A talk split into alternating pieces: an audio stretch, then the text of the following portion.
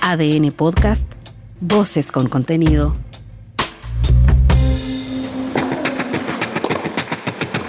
Toma tu raqueta y prepara tu mejor golpe. Acá comienza Ojo de Halcón, el podcast especializado en tenis con Carlos Madariaga y Benjamín Benzaquén. ¿Qué tal? ¿Cómo les va? Sean bienvenidos a esta nueva edición del podcast de tenis que llevamos a ustedes semana a semana en nuestras plataformas digitales en adn.cl. Esto es Ojo de Halcón, hashtag ADN Ojo de Halcón para analizar, claro, el desarrollo del último Grand Slam de la temporada, ya imbuidos en lo que significa el US Open. Lamentablemente, quizá no con la sensación que esperábamos en torno a los representantes a nivel del cuadro masculino, específicamente hablamos de nuestro país, obviamente, y a lo hecho por Alejandro Tavilo y Cristian Garín, que al menos, de todas formas, nos queda el consuelo de que superaron la ronda inicial ahí en Flashing Meadows, pero quedaron a la vera del camino en la segunda ronda en el caso de Gago eh, ante el australiano Alex de Minaur, mientras que en el caso del nacido en Toronto derrota contra el local JJ Wolf. Lo comentamos y analizamos junto a nuestro especialista Benjamín Benzaquén. Benja, ¿cómo estás? ¿Qué tal, Carlito? Buenas tardes, ¿cómo le va? Todo muy bien, querido Benja. Comencemos, si te parece, por Cristian Garín, que me parece da un poquito más eh, para analizar más allá de la pista, porque una cosa es volver a jugar, otra es hacerlo de buena manera con la actitud que mostró ante Lejeca. Fue sobrepasado, me parece, con claridad y no hubo mucho más que hacer, salvo en esa reacción que esbozó en el tercer set ante de Minaur. Pero yo creo que lo preocupante, Benja, es la declaración post partido donde esboza la opción de que pueda cambiar otra vez de entrenador ante la opción de que no pueda seguir con Pepe Vendrell. Eh, una cuestión, me parece a mí, inesperada desde todo punto de vista, ¿no?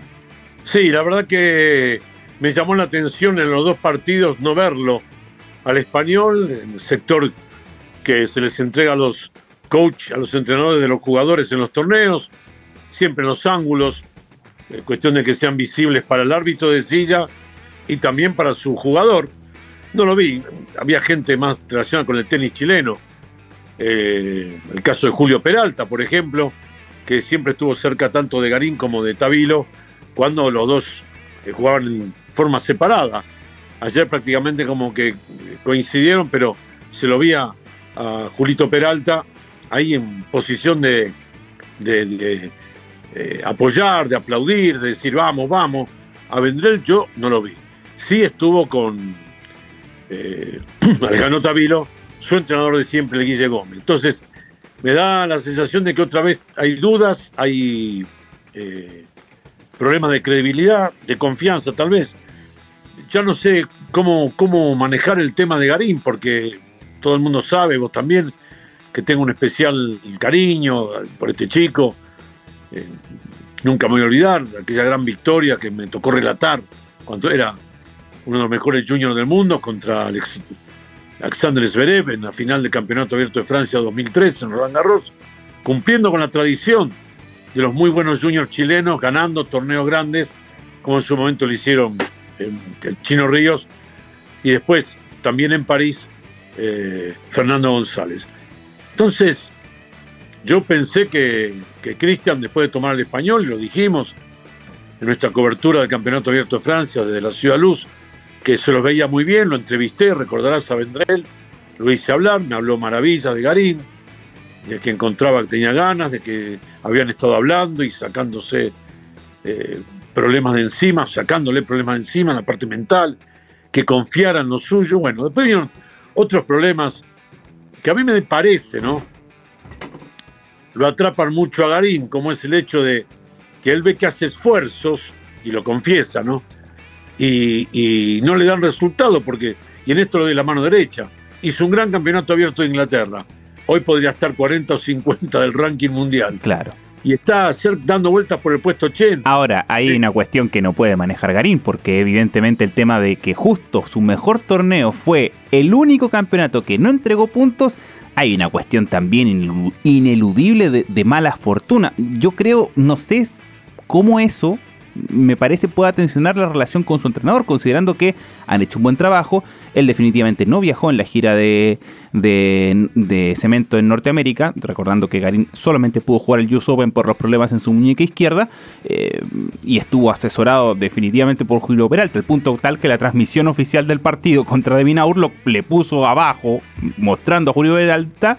Eh, señalando que era Pepe Vendrell, una confusión que bueno, indujo error de la transmisión oficial, pero, pero el hecho de que eh, no esté con el ranking yo creo que es más bien una cuestión de, los problemas físicos que arrastra, más que por una cuestión del ranking, lo que, lo que siento yo puede tensionar la relación entrenador-jugador, más que el tema del puesto en el que está.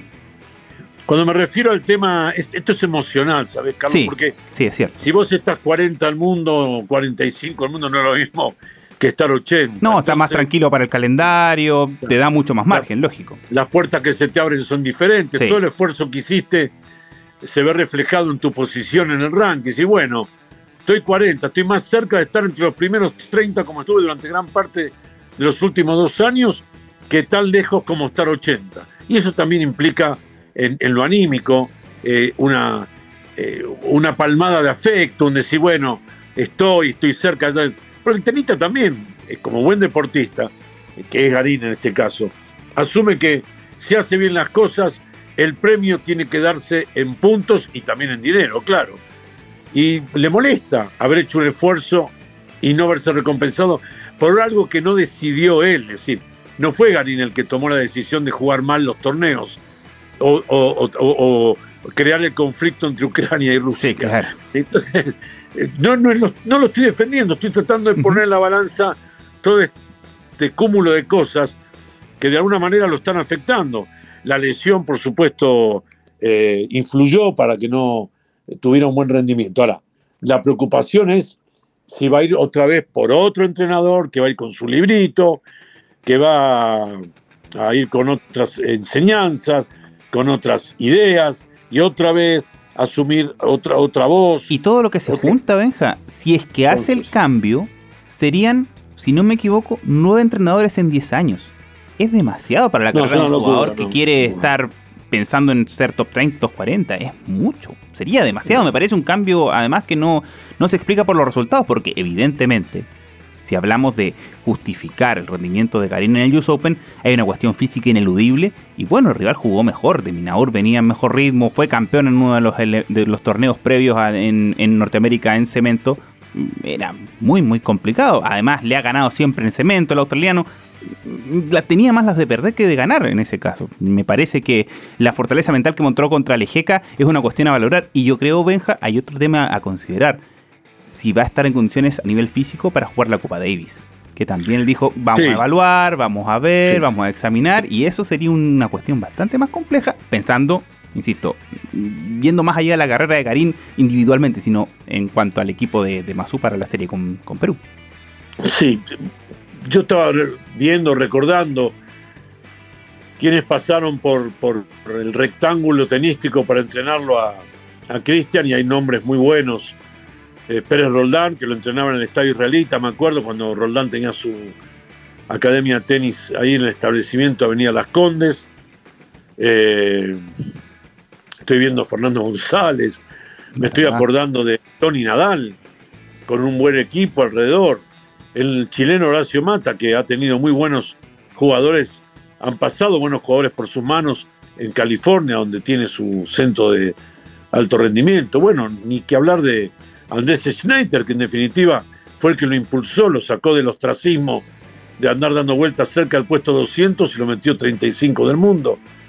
Bueno, y Vendrell, que tuvo una historia con Bautista Gut fantástica. Entonces, eh, han pasado buenos entrenadores. Yo creo que es también un tema eh, de la personalidad de Cristian. Por eso te digo, no, ya no sé. Yo me puse muy contento cuando eh, fue Vendrell el elegido. Cuando hablé con el español en París, todavía más contento porque dije: estos son de los tipos que se levantan a las 7 y media de la mañana, hmm. te esperan a las 9 en la cancha, te exigen estar a las 9 en la cancha, y si llegas 9 y 5 se van y lo va a hacer trabajar y lo va a tener al trote. Y, se veía buen fiato entre los dos, además, entendimiento mutuo en cuanto al trabajo mental, a ir de a poco. Con mayor razón es muy extraño todo, lo cómo se ha precipitado en cuestión de, meses. Sí, ahora vamos a ver de, qué habla esta charla, de, qué sale de esta charla, si es que la van a tener ahora, mañana, en estos días. Y ya el compromiso más inmediato es la Copa Davis, 17 y 18 de septiembre en Lima, en Perú, contra el equipo incaico, que de todas maneras tampoco tuvo un alto representante en el US Open porque Varillas no pasó la quali y es el máximo tenista de, de Perú. Pero partidos de Copa Davis son otra cosa. Aunque hay que recordar que ahora son cortos, son a mejor de tres. Un partido se puede definir en dos. No te da el margen que antes daba los cinco sets. Y donde en una hazaña, en una proeza, el que menos tenis tenía terminaba ganando. Un partido que no podía ganar, por ejemplo, porque perdía los dos primeros sets con el mejor y el partido se terminaba. Ahora, y el partido se termina. Ahora o sea, cuando eran cinco, el, mejor podía ganar los dos primeros, y de repente el, que menos caudal tenístico tenía, ganaba uno, alentado por el público local, ganaba el otro, y en el quinto también ganaba, porque había cinco sets, ahora no hay cinco sets. Eh, me da la sensación de que la calidad, la jerarquía de Tabilo y Garín son superiores a la de Varillas y compañía, pero son partidos de Copa Davis. Absolutamente. Así que vamos a ver qué pasa. Tabilo, de todas maneras, eh, venía con menos tenis, a pesar de que había ido a jugar a Winston-Salem, llegaba a Nueva York con menos tenis. Y qué coincidencia, ¿no? Los dos ganaron su primer partido de primera ronda en cuatro sets. Los dos perdieron su partido de segunda ronda en cuatro sets. Es verdad. Ahora, Recordemos que Tabilo, eh, perdón, vamos a ver el resultado. En Minaú le ganó 6-3, 6-0, 4-6, 6-2 a Christian. Y JJ Wolf, el admirador de Andrea Agassi, le ganó 4-6, 7-5, 6-4 y 6-3 a Alejandro Tavilo, en un partido que parecía que Alejandro lo podía tener. Yo creo que ahí voy. Ahí voy precisamente, Benja. En el hecho del partido de cómo se da. Si uno compara las eliminaciones, siento que lo de Tavilo duele más al fanático del tenis, a nosotros también, ¿por qué no decirlo? Si a nosotros nos interesa, obviamente, que los chilenos salgan lo más arriba posible en este tipo de instancias. Porque además, no solamente gana el primer set bien, sino que además está quiebre arriba en el segundo y en el tercer set. Y los dos parciales los pierde con su turno de servicio, pudiendo haberlo ganado para eventualmente forzar un tiebreak, eventualmente en alguna de las dos instancias. Lo tuvo a la mano y me parece que no supo cerrarlo. Y es una cuestión que le pasa frecuentemente a Tabilo en los partidos. Eh, la primera ronda, de hecho, sin ir más lejos, sirvió por el partido y también se le alargó más de lo necesario, debió ir un cuarto set que era estuvo de más para el desarrollo de partido eh, contra Jack Y recordemos también, sin ir más lejos, en este año, Benja, acuérdate que estuvo, si no me equivoco, doble quiebre arriba en la final contra Ramos Viñolas en Córdoba y termina perdiendo el título. Entonces es una cuestión a mejorar porque, insisto en el punto, lo tuvo a la mano, me parece, contra JJ Wolf a, mí lo que me parece que Alejandro estuvo un poco más eh, conforme con su actuación, llegaba con poco tenis y tenía que probar cómo estaba su mano izquierda, cómo lo, iba a acompañar, el codo, donde tuvo la lesión que le impidió jugar eh, gran parte de la temporada de verano en Europa y sobre todo la de cemento en Estados Unidos. Eh, para Alejandro fue más que nada una comprobación de que la salud lo acompañó en este US Open. Eh, tiene la segunda mitad de la parte final del año, ahora en lo que queda de septiembre y, octubre. Y bueno, y después reponerse y primero y que nada, reponerse físicamente y mentalmente y ya sí, con 25 años, meterse de lleno entre los mejores 50 del mundo. No está lejos, Tabilo, y va a arrancar jugando el cuadro principal de muchos torneos importantes el primer trimestre del año que viene, que estando bien de salud, repito, a él le pueden permitir eh, meterse más. Lo de Garín es una incógnita, lamentablemente, lo, como lo es también lo de Nicolás Jarry, ¿no? Eh, la verdad que eh, una pena no haber aprovechado el campeonato abierto de los Estados Unidos para los tres mejores tenistas de Chile, sabiendo que Tomás Barrios no va a volver a jugar hasta el año que viene y que el resto está lejos. Mm. Y estos son los tenistas que hay para jugar Copa Davis y para que en lo individual cada uno de ellos progrese eh, a nivel ya como debería ser. Ahora, Benja, el hecho de, de Jarry también es un poquito de mala suerte porque hizo la pega.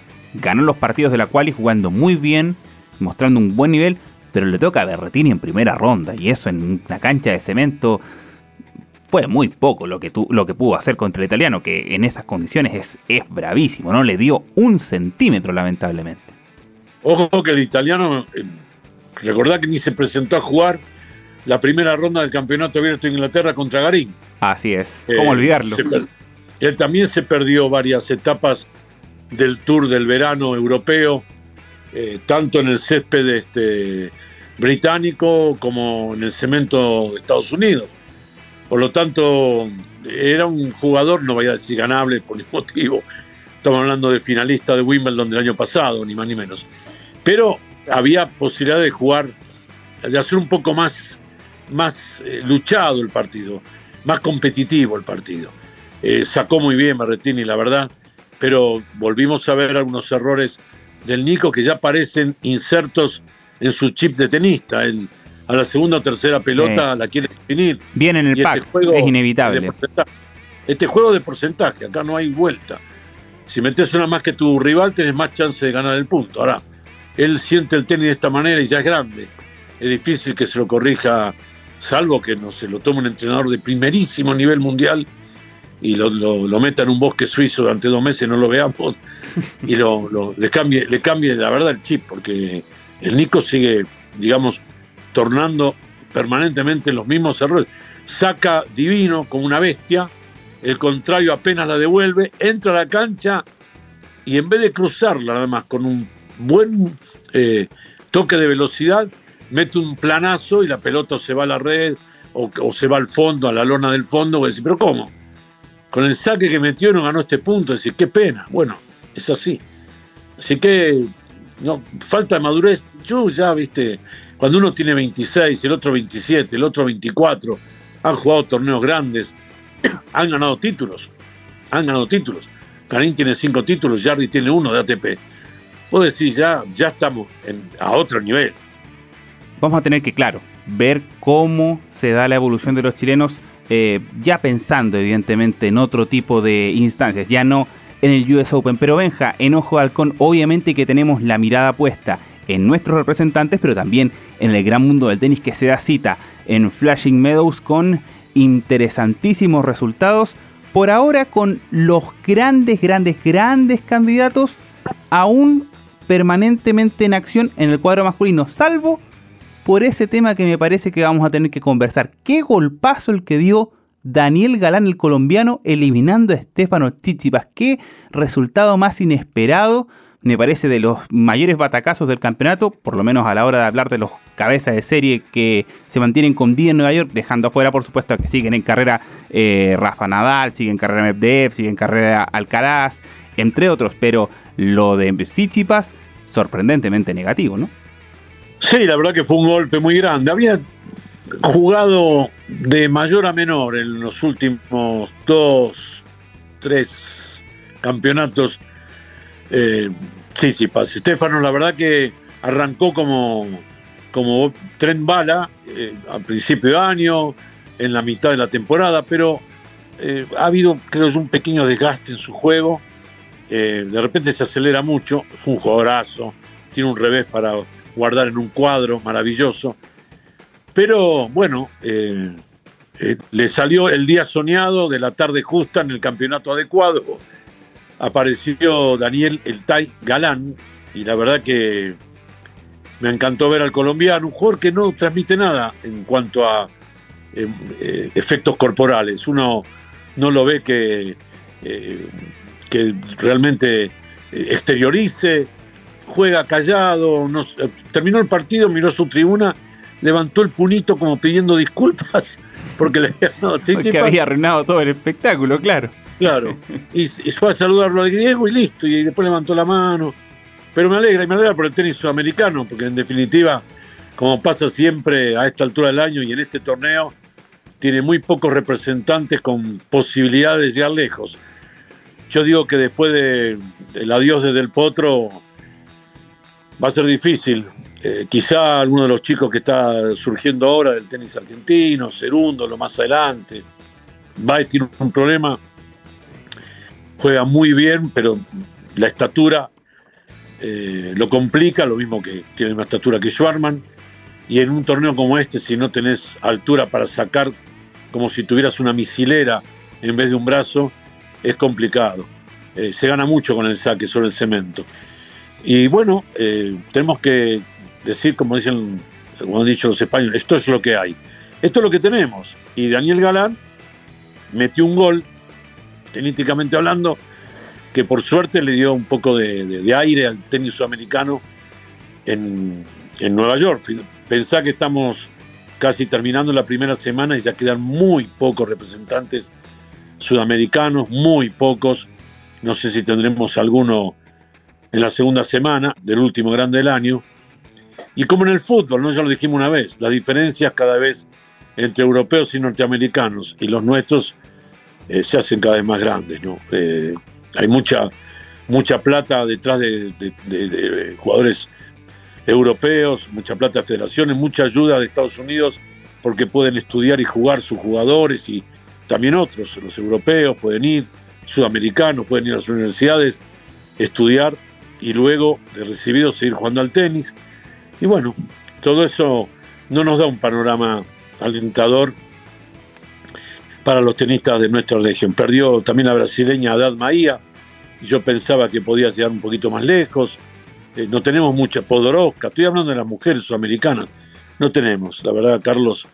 Eh, fue fresco, fue lindo el triunfo de Daniel Galán, porque lo hizo ante un grande del circuito y puso otra vez el nombre del tenis sudamericano ahí, pero si das vueltas alrededor te encontrás con que mucho más no hay. Y los grandes, bueno, los grandes siguen arriba como siempre. Alcaraz es uno que se va a entrometer, tiene muchas ganas de salir campeón del US Open. Te voy a dar un dato. Al abierto de Francia van más o menos entre 20 y 25 periodistas españoles. Les queda una hora de viaje claro, y, saben que, y saben que hasta que se jubile o ya camine con muletas, Nadal lo va a ganar. Entonces van. A Nueva York no va nadie. Va a trabajar la corresponsal de la agencia F, a la que conozco bien, va la corresponsal del diario El País, va la corresponsal o el corresponsal del diario El Mundo y un querido amigo de todos los periodistas sudamericanos llamado Miguel Ángel Subiarrain, fotógrafo excepcional, él sí va. ¿Sabes cuántos periodistas españoles hay en esta edición del US Open? Como 15. Mm, no te ¿Por qué? Por, Alcaraz, lógico, Perdón, por Alcaraz, dije Galán. Por Alcaraz. Y yo en París me acuerdo que le pregunté a mucho, ¿y qué tal? Oye, es que no sabemos, vamos a ver si este joven llega lejos, entonces quizás vayamos.